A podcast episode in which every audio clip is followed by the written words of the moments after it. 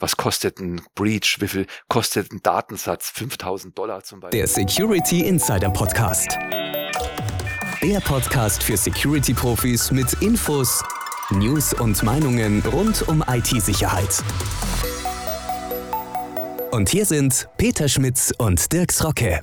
Hallo und herzlich willkommen zum Security Insider Podcast. Für Sie im Mikrofon ist Dirks Rocke und bei mir im virtuellen Studio sitzt wieder Peter Schmitz, der Chefredakteur von Security Insider. Hallo Peter, grüß dich.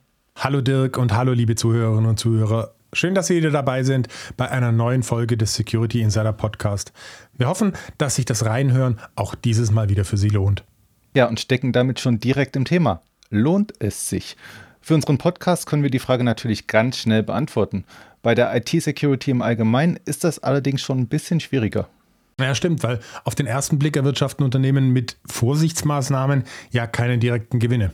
Dabei können sich auf der anderen Seite Security und automatisierte Prozesse auch ergänzen und so doch noch Kosten sparen.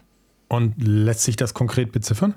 Das fragen wir jetzt am besten jemanden, der sich damit auskennt. Christian Nern von der Wirtschaftsprüfungsgesellschaft KPMG. Das klingt nach einem lohnenden Gespräch, aber weißt du, was sich auch noch lohnt? Ja klar, vorher noch kurz unserem Sponsor zuzuhören. Genau. Der Security Insider Podcast wird Ihnen präsentiert von Bosch Cybercompare. Über 300 Unternehmen und öffentliche Stellen nutzen uns als unabhängigen Partner, um IT, OT und IoT Security Lösungen und Services zu beschaffen. Durch den methodischen Vergleich von Security-Maßnahmen und Angeboten helfen wir dabei, das Beste aus Ihrem Sicherheitsbudget herauszuholen. Wir entlasten Ihr Team, haben null Reseller-Verträge und können alle Anbieter in Ausschreibungen anfragen. Mit uns sparen Sie sich Zeit und Geld. Gleich informieren unter cybercompare.com slash security-insider. Heute sitzt bei mir im virtuellen Podcast-Studio der Christian Nern von der Wirtschaftsprüfungsgesellschaft KPMG. Schön, dass Sie sich die Zeit nehmen, um mit uns über das Thema Security Roy zu sprechen. Ja, erstmal hallo. Ja, guten Morgen, Herr Srocke. Hallo. Ja, schön, Sie zu hören. Und damit unsere Hörer vielleicht ein bisschen wissen, mit wem wir heute sprechen, also ich habe schon gesagt, Sie kommen von KPMG, aber was ist denn Ihre aktuelle Rolle da? Ja, ähm, also okay, mein Name, wie gesagt, Christian Nern. Ich verantworte bei KPMG in Deutschland das Thema Security in Financial Services. Wir haben vier Schwerpunktthemen. Ein Schwerpunktthema ist das Thema Digital Identities IAM, CIAM, PAM als Schlagwort. Wir haben das Thema Detection und Response, also das ganze Thema SOC-Aufbau, SOA, das ganze Thema mit Incident Response. Und als drittes Thema haben wir Cyber Resilience. Ich glaube, ein wichtiges Thema geht ja um allgemeine Security, Security Architektur und Cloud Security. Und eines der wichtigsten Punkte auch in Financial Services ist ja das Thema SAP, äh, gerade zum Beispiel Migration auf HANA, wo es natürlich wichtig ist, wie müssen sowohl die Identitäten sein, aber auch natürlich die Security für ein SAP-System. Da sind Sie ja ziemlich breit aufgestellt und auch breit genug, um wahrscheinlich über das Thema Security zu sprechen, was es ja eigentlich gar nicht gibt. Ich habe nochmal fix bei Wikipedia nach einer Definition gesucht und gefunden, dass es der Return on Investment ist, bezogen auf Security, der den Erfolg einer unternehmerischen Tätigkeit misst, äh, gemessen am eingesetzten Kapital. Ja, und das ist ja sowas, äh, was ich jetzt wieder als Präventionsparadoxon beschreiben würde. Also wie lässt sich sowas messen? Wie nähert man sich dem Ganzen an? Haben Sie da jetzt eine grobe Idee davon? Ja, also ist eine schwierige Definition, was Sie gerade äh, vorgelesen haben. Und das zeigt auch so ein bisschen das Dilemma, was die Unternehmen sind, weil äh, wenn man mal allgemein betrachtet, in ROI-Diskussion gilt grundsätzlich erstmal im Unternehmen immer ein Kostenvermeidungsprinzip.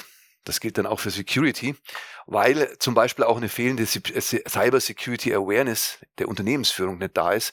Und deswegen wird da immer gesagt, naja gut, was passiert denn schon? Ist ja noch nichts passiert und dementsprechend, warum muss ich denn aufwenden? Und es wird immer sehr schnell mit Versicherungen verglichen im Sinne von, ja, das sind Angstszenarien und Angriffsszenarien. Auf der anderen Seite, übrigens ein Beispiel dazu, ähm, Zero Trust möchte ich da gerne nennen. Ich glaube, der Begriff ist in aller Munde in Security, aber wenn man es wirklich einführen würde, dann würden erstmal enorme Kosten auf einen zukommen, weil im Endeffekt ja definiert werden muss, wer darf wie zugreifen, wie muss jedem, jedes System misstraut sich erstmal per Definition, braucht äh, äh ja automatisierte Zugriffsthemen und äh, dementsprechend äh, ist es ja auch dann damit da, dass die Kosten hoch werden, also wieder der quantitative Faktor. Und auf der anderen Seite die Informationssicherheit des Unternehmens oder die Rentabilität wäre aber enorm, da einfach damit auch Security end-to-end -End gewährleistet ist. Ist jetzt natürlich wieder die spannende Frage, wie bemisst man das? Also der Bitkom macht ja dann in ihren Worten regelmäßig Angst. Erst am 1. September wieder gab es dann die Zahlen, dass irgendwie 206 Milliarden Euro Schaden der deutschen Wirtschaft entstanden sind durch Diebstahl von IT-Ausrüstung, Daten und digitaler und analoger Industriespionage und Sabotage. Ist das vielleicht schon ein Anhaltspunkt, wo man dann vielleicht die Anfangsinvestition gegenrechnen kann? Absolut. Also wenn wir uns äh, das Jahr 2023 anschauen, dann stellen wir fest, dass wir 50 Prozent mehr, die Zahl ist wahrscheinlich zu niedrig, Cyberattacken in Financial Services haben als vor einem Jahr. Ich meine, wenn man jetzt dann ein bisschen globaler schaut, äh, es gab ja das Datenleak zum Beispiel bei der, äh, bei, dem, bei der luxemburgischen Dienstleistungsfirma Majorel, äh, Software Move IT. Ich glaube, das war in aller Munde vor ein paar Monaten. Da waren auch deutsche Banken betroffen. Da ging es ja darum, dass Kunden ihre Konten umziehen wollen. Da gibt es eine Software, einen Dienst. Und äh, ja, da sind plötzlich Kundendaten geleakt worden. Und äh, deswegen auch äh, gerade das Thema digitale Identitäten, Perimeterschutz in aller Munde. Das heißt, man muss sich gegen Angriffsszenarien widmen, weil nämlich ja auch äh, von den Angriffen her alles mehr als 50 Prozent über interne Mitarbeiter kommt, die äh, malträtiert werden, die angegriffen werden, deren Identitäten gestohlen werden. Und das zeigt genau der Punkt, wie Sie sagen, dass es schon äh, erhöhte Bedrohungslage ist, dass die Angreifer komplexer werden, dass Phishing-Kampagnen mittlerweile, ich glaube mal, das neue Normum ist. Das ist nach wie vor wachsend. Es ist mittlerweile ja schon an der Tagesordnung. Jeden Tag kann man was damit lesen. Oder DDoS-Angriffe, um einfach äh, zum, die Angreifer, Unternehmensnetzwerke und Geschäftsaktivitäten damit äh, lahmlegen zu wollen.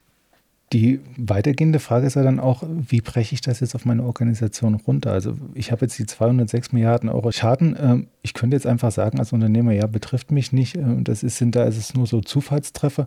Äh, kann man da irgendwie einen Durchschnitt bilden, individuelle Risiken von seinem Unternehmen beziffern, um das Potenzial des Schadens festzumachen, dass man eine Reaktion findet? Ja, das ist genau der Versuch, eben äh, Thema Kostenvermeidungsprinzip so viel wie nötig zu machen und damit zu sagen, okay, was könnte ein potenzieller Schaden sein? Ich möchte ein paar Punkte nennen, die wir immer mit Kunden durchgehen. Also grundsätzlich ist erstmal die Entscheidung des Unternehmens vor allem des Vorstands, der ist ja in der Pflicht, also nicht nur von den einschlägigen Gesetzen, also BAIT, VAIT, KIAT, von der ISO, es gibt von, äh, von äh, dem ganzen Thema MRIS kommend, äh, da gibt es, glaube ich, eine, Norm, eine enorme Fülle, wo klar dasteht, dass der Risikoappetit erstmal zu definieren ist. Also das heißt festzulegen, was haben wir überhaupt für ein Problem.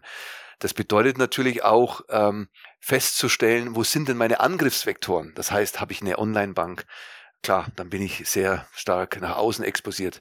Bin ich auf Marktplätzen unterwegs, also Marktplätzen im Sinne von, dass ich Verknüpfungen habe zu anderen Unternehmen hin. Äh, das heißt, wenn hier zum Beispiel über eine Cloud ein, äh, Phishing, ein Charge-Code wäre oder ein Identitätendiebstahl, dann bedeutet es ja automatisch auch, dass äh, dieser Angreifer bei mir im Netz ist.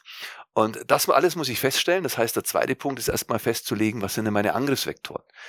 Und dann der dritte Punkt ist natürlich, äh, ja, wo stehe ich denn heute? Also sprich, ähm, was habe ich denn heute? Was hab, wie sehen meine Prozesse aus? Äh, ist Security by Design wirklich dabei oder machen wir es sehr stark manuell? Haben wir nur Vorgaben? Werden die auch technisch umgesetzt? Äh, wie schaut meine Security-Architektur aus?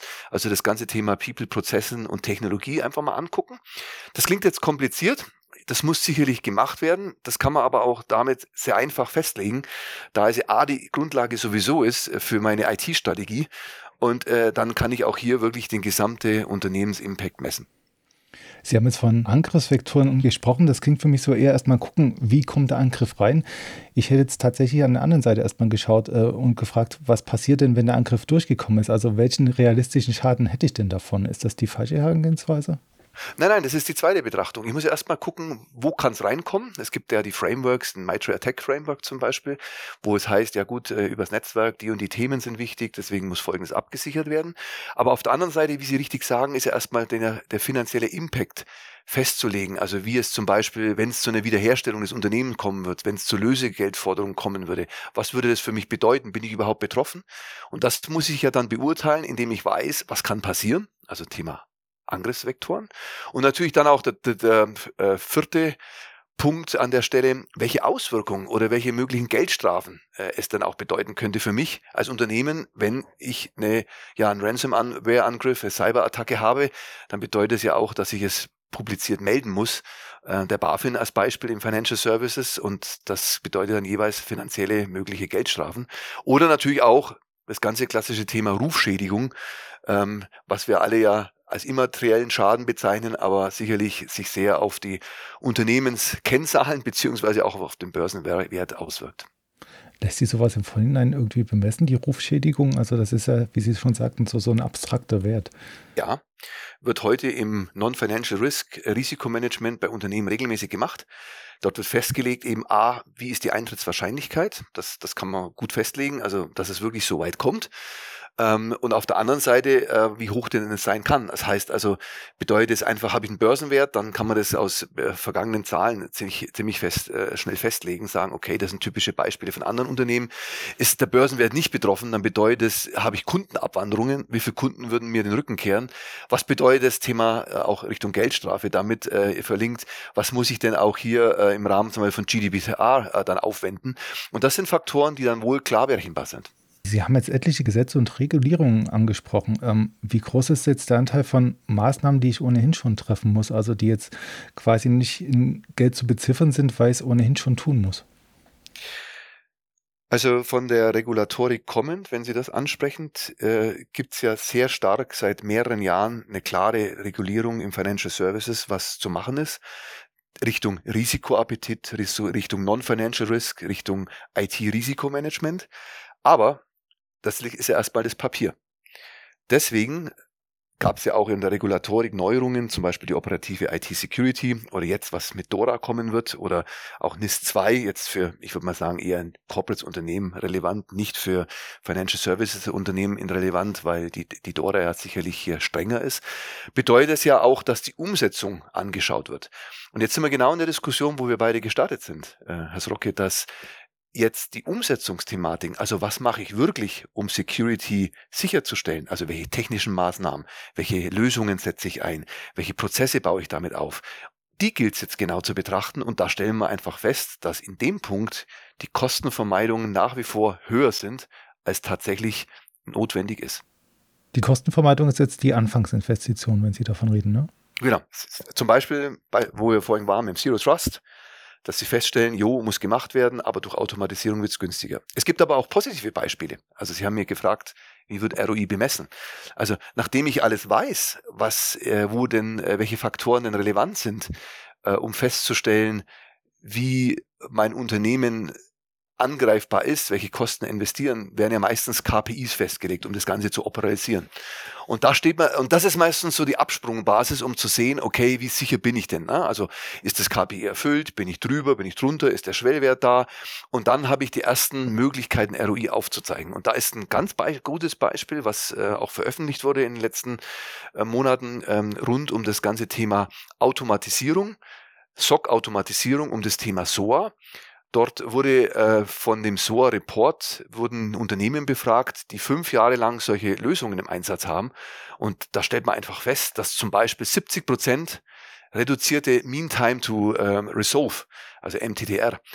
Das heißt, es wird festgestellt, dass wirklich, wenn man Lösungen automatisiert, erstmal ich schneller bin in der Lösungsfindung, damit Thema Kosten, Thema Risiko minimiert, der Effizienz der Mitarbeiter mit 68 Prozent maximiert wird und dann die anderen Lösungen, die halt äh, automatisch sind. Also wenn ich zum Beispiel eine SOA-Lösung habe, bedeutet die ja, ich habe Themen zur Automatisierung. Also ich lese erstmal fest, wie ist die Kontrolle, wie ist die Überwachung von Security, von SOC-Systemen, wie wird automatisiert von Playbooks, wie wird Response gemacht. Und jetzt bin ich genau bei diesen angrenzenden Systemen beim Response. Es gibt da ja Ticketing-Lösungen und dass diese Lösungen wie Ticketing, wie auch dann natürlich Kommunikationslösungen notwendig sind, dass die mit 55 Prozent weiter optimiert werden, weil sie einfach relevanter sind, weil sie sofort mit integriert werden können, sodass ich dann zu einer Gesamtkostenersparnis von 36 Prozent komme. Und das ist sicherlich enorm, wenn man feststellt, okay, ich setze das mal ein, nach fünf Jahren habe ich 36 Prozent ROI und ich bin nur nach fünf Jahren, aber gleichzeitig ein höheres Sicherheitsniveau, was hier gar nicht in die Betrachtung einfließt, dann glaube ich, kann man schon feststellen, dass Investitionen wirklich notwendig sind und dass sie ein ROI bringen. Das bedeutet also, wenn ich meine ganzen Geschäftsprozesse automatisiere und optimiere und umstelle, kriege ich einen ROI und zusätzlich noch die Sicherheit obendrauf als kostenloses Add-on. Das ist richtig. Stellen Sie sich ein Beispiel vom Auto. Da ist ja auch die Frage, brauche ich ein Airbag? Brauche ich ein ABS? Das ist ja mittlerweile schon gängigste Norm seit fast zehn Jahren. Ja, war die Frage. Damit sind die Autos erstmal teurer geworden, aber auf der anderen Seite sicherer, weil man sagt, ja, das ist die Notwendigkeit, was ein modernes Auto braucht. Und die gleiche Überlegung äh, stell, stellt sich oder sollte sich die Unternehmensführung stellen, zu sagen, okay, was unterscheidet mich von anderen? Wie sind meine Finanzprodukte, hier am Beispiel Financial Services, sicherer? Wie sind meine Kunden besser aufgehoben? Und das zeigt natürlich nicht nur, dass ich intern sicherer bin mit der Investition, die Sie beschrieben haben, sondern auch natürlich meine gesamte Unternehmung. Gibt es da auch noch Aspekte unter Sicherheitsgesichtspunkten, die ich da vielleicht jetzt nicht mit irgendwie abdecke mit so einer Automatisierung? In welche Richtung denken Sie konkret? Ich dachte, das klingt alles zu schön, um wahr zu sein. Also wenn Sie sagen, das wird alles effizienter und kostet 36 Prozent weniger und die Sicherheit ist dann noch oben drauf, das klingt für mich zwar auf den ersten Blick ein bisschen ganzheitlich, aber andererseits frage ich mich, ob ich dann nicht vielleicht doch noch irgendwelche Aspekte ja vernachlässige oder vielleicht aus den Augen verliere, die ich dann trotzdem noch separat angehen sollte. Das ist richtig. Also das ist jetzt so ein typisches Beispiel von einer Lösung einmal betrachtet, also ein Thema. Ähm, grundsätzlich ist einfach die Frage, was wollen Sie aufwenden? Was können Sie aufwenden für Thema Security? Das ist mal der erste Aspekt. Also das ist eine klassische Unternehmensentscheidung und das ist die Hauptdiskussion. Und wenn man sich da mal anguckt, ähm, ich werde immer gefragt, ja, was ist denn notwendig? Was muss denn hier investiert werden? Ähm, dann, dann gibt es ja schon äh, klare Kennzahlen. Also wir stellen zum Beispiel fest, im weltweiten Konstrukt, also bei Großbanken oder in Financial Services wird circa 12 Prozent vom IT-Budget für Security ausgegeben. Das beinhaltet aber nicht die Sonderprojekte. Oft habe ich ja Aufholeffekte. Also ich nehme jetzt hier das Beispiel, ich muss meine Security sicherer machen. Mein Sicherheitsniveau war nicht, wie die Norm ist oder nicht, wie der Gesetzgeber es fordert. Dann habe ich natürlich noch weitere Investitionen zu machen. Und das ist sicherlich der erste Punkt, wo zu bedenken ist, um zu schön, um wahr zu sein, was kann ich tun, was möchte ich tun. Und der zweite Punkt ist natürlich auch, wie stringent es wirklich umgesetzt werden will. Das heißt also, hat die Unternehmen eine klassische Security-Architektur? Hat die ein durchgängiges Security by Design und äh, leider muss man feststellen, äh, in Deutschland im Vergleich zu Unternehmen im Bereich der USA sind wir mit der Automatisierung oder mit der durchgängigen Security erst am Anfang. Ich habe jetzt nicht nur die Financial Services im Hinterkopf. Ich frage mich die ganze Zeit, welchen Anteil dann die Security-Risiken an den Allgemeingeschäftsrisiken haben. Also ich nehme an, bei den Financial Services wird es ein bisschen höher sein als bei dem normalen produzierenden Gewerbe. Gehe ich da recht in der Annahme? Ja, absolut. Wenn Sie sich angucken, äh, also generell ist ja immer die Frage, wie, wo ist die Zukunft vom ganzen Thema Risikomanagement? Und ähm, da gibt es ja viele Risikofaktoren. Also es gibt ja von den klassischen Risikofaktoren, Zinsrisiken, es gibt äh, die klassischen Financial Risk Risiken in Summe. Und damit ist ja Non-Financial Risk eines und Cyberrisiken ist mittlerweile das, also seit Corona wissen wir es sowieso, was auf dem ganzen Finanzmarkt als ja, zentrales Thema in, für, auch für Chief Risk Officer, die ja sonst nur Aktien, Bogeschäfte äh, bewerten im großen Stile, wichtig sind, weil die genau die Herausforderung sind, um die zu beziffern, um dann mit festzustellen, wie resilient das Gesamtunternehmen ist. Und ähm, wie groß wäre jetzt der Anteil von der Sicherheit an dem Gesamtgeschäftsrisiko? Also ich versuche das immer noch so ein bisschen in Relation zu bringen. Also ich stelle mir jetzt tatsächlich einen Unternehmer vor, der sagt, alles schön und gut, ähm, wenn ich da jetzt investiere, aber meine allgemeinen Risiken von der Produktion, vom Absatz, ähm, Konjunktur und so weiter, sind viel, viel höher als das Risiko, dass ich vielleicht mal gehackt werde und dann irgendwie einen Ransomware-Angriff bewältigen muss und zur Not ja, setze ich halt meine drei Server neu auf. Ist das ja zu hemdsärmlich gedacht oder kann man da irgendwie beziffern, ab wann es dann kritisch werden könnte, wann man sich mehr Gedanken machen könnte und was das dann auch tatsächlich für seine Investitionen bedeutet? Also wie viel Wert ich jetzt auf die Sicherheit legen sollte im Bereich IT? Genau das ist jetzt die Frage. Das muss das Unternehmen beurteilen. Also wenn Sie mich fragen nach einem Benchmark, dann glaube ich, können wir ein Unternehmen nehmen, das gehackt wurde oder ein Unternehmen, wo noch nie gehackt wurde. Wichtig ist, genau das muss der Unternehmer beurteilen. Der genau, er muss festlegen, jo, möchte ich das jetzt runterspielen? Also es ist wie wenn Sie sagen, kann es bei mir zum Unfall kommen beim Auto, dann bitte alle Airbags ausbauen und alles ABS kostet nur, kaufe ich mir nicht in meinem Auto. Oder ist es einfach mal notwendig für mein Geschäft, weil die Marktbedrohung Und ich glaube, da gibt es ja viele Benchmarks. Was kostet ein Breach? Wie viel kostet ein Datensatz? 5000 Dollar zum Beispiel, wenn er gestohlen wird. Es gibt ja viele Studien zu dem Thema, wo man sich an nachlesen kann. Das Wichtigste ist, wie Sie sagen, ist, genau ein Unternehmer muss festlegen, was ist für mich wichtiger? Ist ein Zinsrisiko höher in der aktuellen Lage? Ist ein Produktionsausfallrisiko höher oder ist ein Cyberangriff höher? Und ich glaube, wenn Sie einfach mal in die Presse schauen, wenn Sie mal feststellen, wie die Wachstumsraten von Cyberrisiken sind, dann behaupte ich, dass unter den Top drei Risiken für jedes Unternehmen heute Cyberrisiko ist. Und leider oft wird es erst äh, später bemerkt, wenn es dann tatsächlich passiert ist. Und äh, es gab ja auch letztes Jahr große mittelständische Unternehmen in der Automobilzulieferindustrie, wo das ganze Unternehmen mit einem Trojaner Kryptolocker verschlüsselt wurde, dass der gesamte Geschäftsbetrieb über mehrere Wochen nicht mehr möglich war und die Daten aus der Vergangenheit weg sind. Das bedeutet natürlich Existenzbedrohung. Ist Ihnen eigentlich ein Fall bekannt, wo die Existenz nicht nur bedroht, sondern tatsächlich auch vernichtet wurde? Äh, ja, ich glaube, das können Sie nachlesen. Ich möchte Sie heute im Podcast keine Unternehmen äh, im Detail nennen. Äh, ist da. Also es gibt gerade im mittelständischen Bereich Unternehmen, die sagen, jo, ich kann so nicht mehr weitermachen, weil mein Datenbestand weg ist. Das gab's können Sie nachlesen. Äh, Im großen Stil, äh, bei, wenn Sie jetzt zum Beispiel Financial Service Unternehmen sind, dort bestellt ihr eine Meldepflicht, dort wird natürlich genau das Wichtigste gemeldet.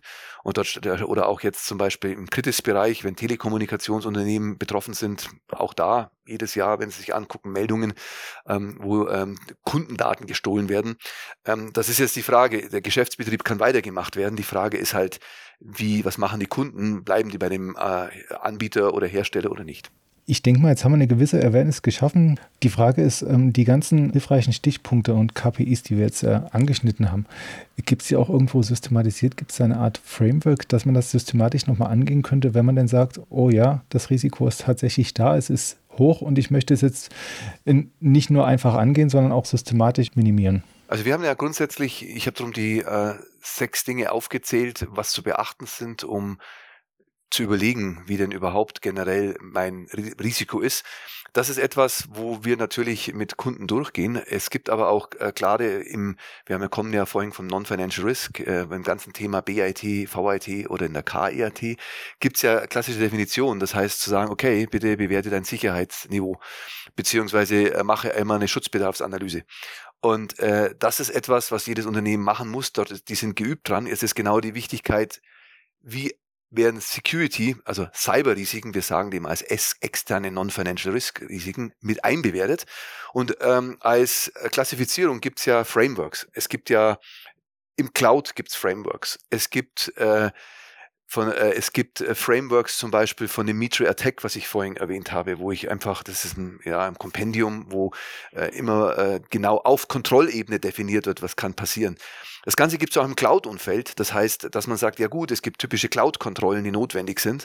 Ähm, selbst die gibt's ja dann in Dashboards, die dann automatisiert werden kann. Äh, äh, neuester Schrei ist ja im Cloud-Umfeld das ganze Thema CNAP, also C-N-A-A-P-P-Lösungen, wo ich dann Kontrollen automatisieren kann, wo ich festlegen kann, wie sicher bin ich, was es soll ist.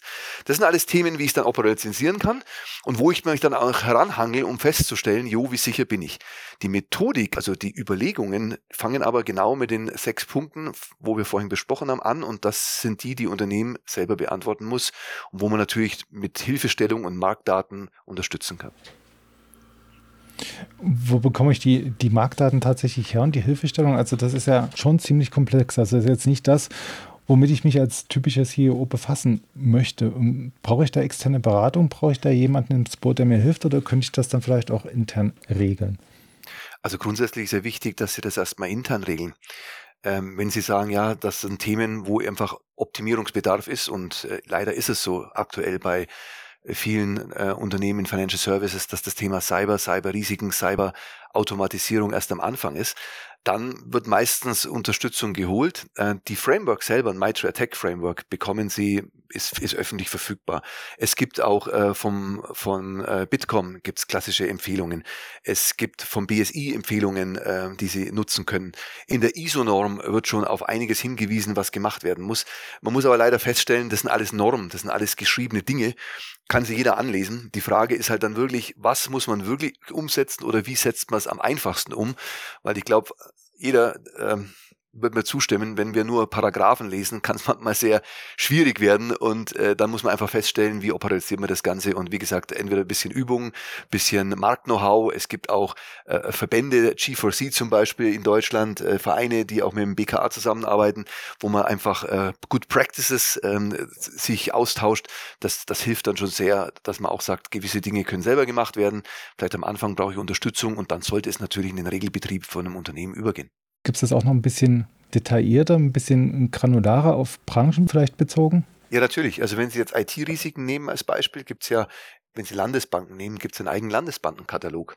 Das ist sehr, sehr gut. Der ist eine Mischung zwischen, was ist in der ISO beschrieben, was ist in der BIT beschrieben und natürlich dann auch komplett schon, ich würde mal sagen, konkretisiert auf das, äh, was äh, notwendig bei Landesbanken ist.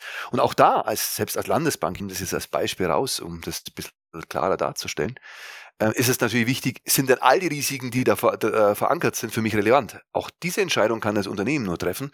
Und das ist genau beim Thema Risikoanalyse, wo wir vorhin besprochen haben, was wichtig ist. Das ist genau bei der Erarbeitung, trifft überhaupt hier eine Eintrittswahrscheinlichkeit zu. Thema Geschäftsmodell, das war ein Beispiel, was wir vorher sagten, wo ich mir überlegen musste, was überhaupt für mein Unternehmen äh, relevant ist. Und das sind dann genau die Bewertungen, die ja im Vorfeld wichtig sind, um dann genau die Operationalisierung so einfach wie möglich mit solchen Frameworks zu machen.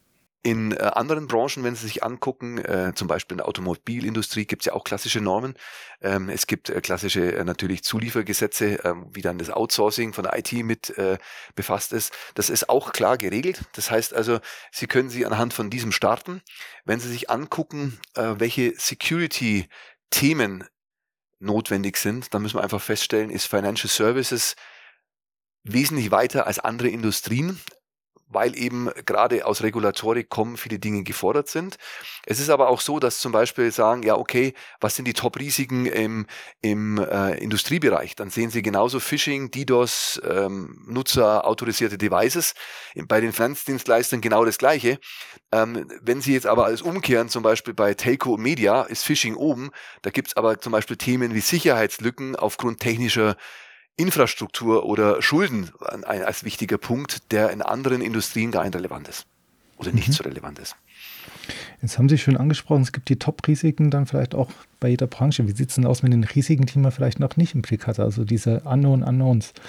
Ist das auch ein Thema bei so einer Risikobewertung und wie sollte man sich da annähern? Also, das ist eine sehr gute Frage, weil wir müssen unterscheiden, sind wir wirklich im Bereich Security, um wirklich zu sagen, okay, auf was fokussieren wir, was sind die wichtigsten Themen, wie automatisieren wir es, dann würde ich sagen, sollten wir die Unknowns am Anfang überlegen, ob es eine gibt. Das ist ja genau in der Betrachtung vom Geschäftsmodell, Betrachtung von den Angriffsvektoren relevant. Ansonsten würde ich die erstmal beiseite legen, weil dass es zum Beispiel einen Mitarbeiter gibt, der dann dem Unternehmen schaden möchte und dann bewusst eine Kampagne startet, ähm, das kann ja immer vorkommen, ist meistens nicht vorkommen im großen Stil. Aber das sind dann Themen, wo ich sage, da geht es dann vielleicht wirklich zu weit und wir sollten uns darauf fokussieren, was ist für das Unternehmen das Relevante. Gut, dann lassen Sie uns nochmal die Klammer spannen zum Anfang. Ähm, in der Mitte hatten wir ja schon mal geredet, dass die Automatisierung mir was bringt und die Sicherheit als ähm, obendrauf als Add-on bringt.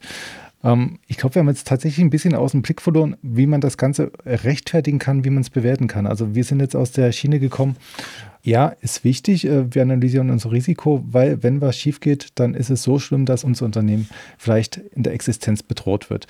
Es gibt vielleicht auch dann die Meinung, dass man sagt halt, ja, ich spiele auf Risiko.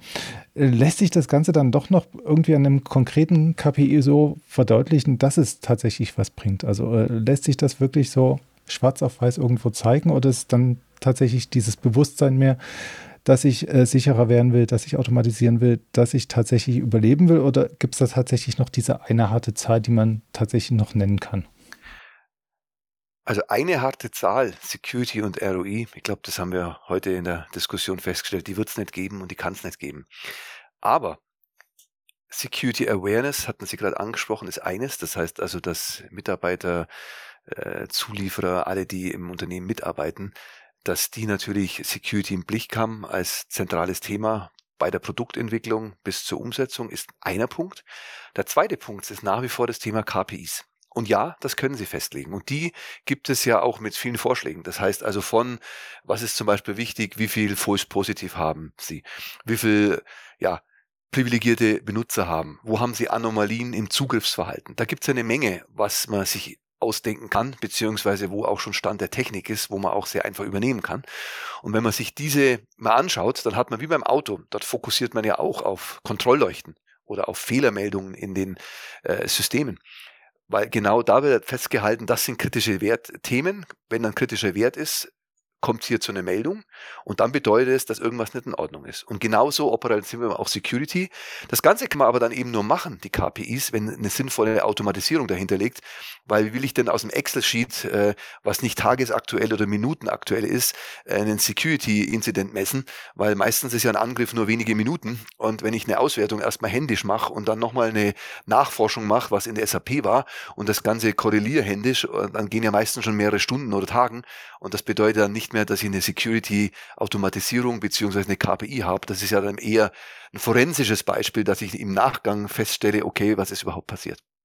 Wenn ich Sie richtig verstehe, ähm, sollte man den Security ROI dann also quasi nicht in monetären Gewinn messen, sondern tatsächlich in Erfolg. Also sind meine Prozesse effizienter, bin ich erfolgreich sicherer geworden. Absolut. Das ist ein wichtiger Punkt. Also wie ist, hat sich die Informationssicherheit eines Unternehmens verändert? Das ist das Thema KPI. Sie können es auch dann, ich glaube, wir hatten ein Beispiel vorher mit dem ganzen Thema SOA, SOC-Automatisierung. Dort gibt es ROIs, indem Sie sagen, ich führe mal ein System ein. Also zum Beispiel, was heute ja bei Cloud relevant ist, Sie führen eine Cloud ein. Cloud wird ja überlegt, warum mache ich es? Ja, ist effizienter, ich habe Qualität, ich bin sicher erstmal, ich muss dann, kann dann auf Basis von dem SaaS-Layer mir äh, meine Produkte entwickeln, beziehungsweise out of the box, Beispiel Teams, Outlook, Excel, PowerPoint nutzen. Und dann habe ich ja die Möglichkeit, Thema ROI zu messen und sagen, okay, was hat mir das jetzt erstmal an Sicherheit gebracht? Was muss ich dann, Thema Infrastruktursicherheit, nicht mehr selber machen? Und auf der anderen Seite stelle ich fest, ja, wenn ich jetzt Security-Systeme habe, die die dann auch nur automatisieren, also meine Cloud mit einem CNAP automatisiert, angeschlossen ist an ein Identity und Access Management System als Beispiel, dann stelle ich ja fest, muss ich weniger manuelle Arbeit machen.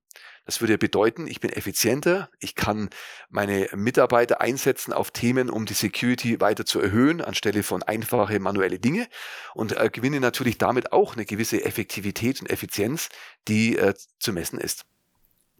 Das ist doch prima. Da haben wir jetzt das unlösbare Thema doch noch beantwortet. Vielleicht ein bisschen anders, als ich das ursprünglich gedacht und vermutet hätte, aber doch nutzbringend. Vielen Dank dafür. Sehr, sehr gerne. Vielen Dank Ihnen. Das war der Security Insider Podcast. Der Podcast für Security-Profis mit Infos, News und Meinungen rund um IT-Sicherheit. Ach ja, und falls auch Sie Zeit und Mühe in der IT-Security sparen wollen, dann besuchen Sie cybercompare.com/security-insider.